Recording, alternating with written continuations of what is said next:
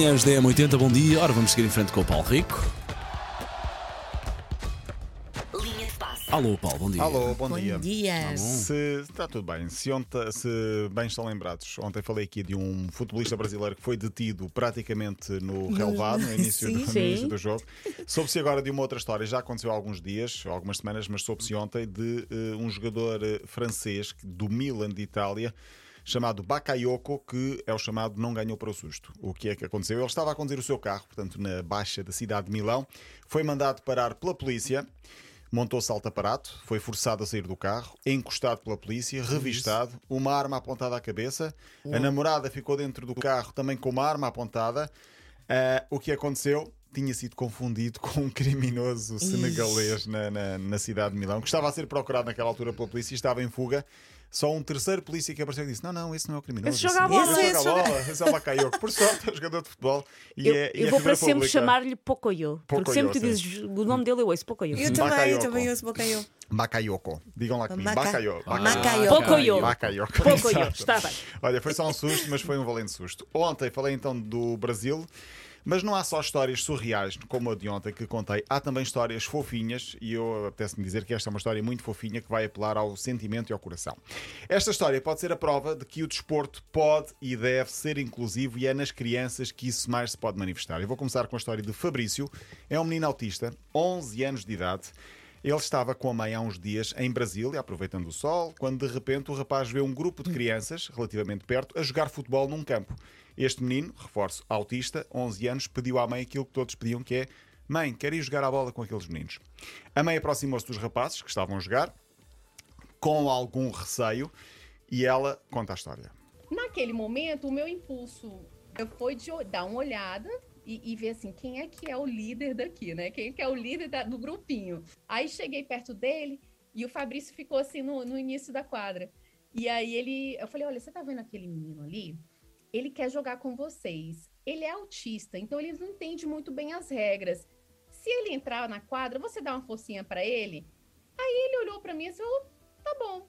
E pronto, Fabrício entrou em campo. Será que os outros rapazes iam deixar Fabrício jogar? A mãe ficou a ver à distância, receosa, via o filho ali no novo contexto e ficou a observar com pouca expectativa. Pra ser muito sincera, a minha expectativa ali era muito baixa. A minha expectativa era não expulsa ele, né? Essa era, era a ideia que eu tinha assim, olha, não, não- não- deixa ele jogar um pouquinho, não, não expulsa ele. Mas o que aconteceu foi muito maior do que eu do que eu estava esperando, Vamos lá então ver o que é que aconteceu. Será que deixaram o Fabrício jogar? Porque eles não só incluíram, né, deixaram ele jogar, mas eles mudaram a dinâmica para fazer com que o Fabrício sentisse se sentisse parte Uau. daquilo ali, né? O fato deles conversarem entre si e falar, não, não, deixa, deixa ele pegar a bola, não, deixa ele fazer o gol. Eu fiquei olhando, meus olhos assim encheram d'água, né, na hora, porque eu, eu foi muito maior do que eu estava esperando.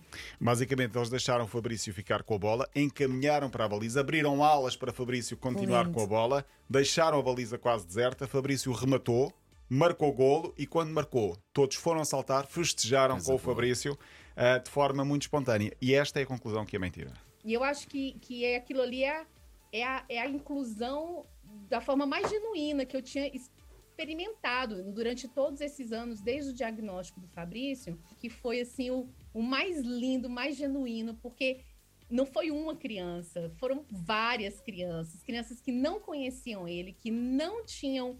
é, eu não sei qual é o conhecimento que eles têm em relação ao autismo, então foi, foi, um, foi puro amor.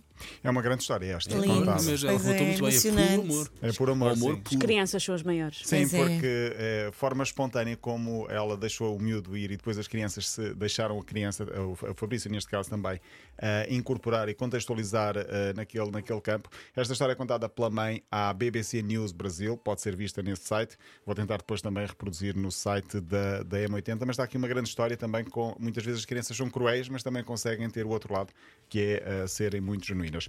Para fechar, temos 30 segundos. Queria dizer que a seleção feminina de Portugal chegou ontem, do europeu. Hoje há pausa, não sei como é que vou fazer. Não há um jogo de futebol feminino para Estás ver. bem? Precisas dar um abraço, se queres dar a mão a alguém. A bola já chegou. A bola ainda não chegou, mas eu estou à espera que chegue. Uh, não sei quando, mas vai Mas chegar. ele acredita, até hoje. Acredito, acredito, Então, acredito. vão ter Sou- passado 4 anos deste.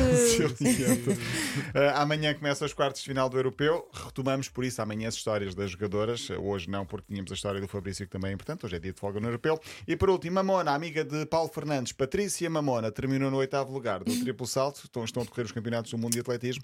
Temos de trazer cá a Patrícia Mamona também. Andas a prometer isso há demasiados anos, Paulo Rico. Não venhas, E- Patrícia. Não E são de aqui, confiança. e há aqui testemunhas que dizem para a Patrícia vir, como acabaste de ouvir a semana óbvio. romana, não é? É. Paulo Rico, Até amanhã. eh, até amanhã. Sempre disponível em eh, m80.ol.pt e também em podcast, a linha de passe.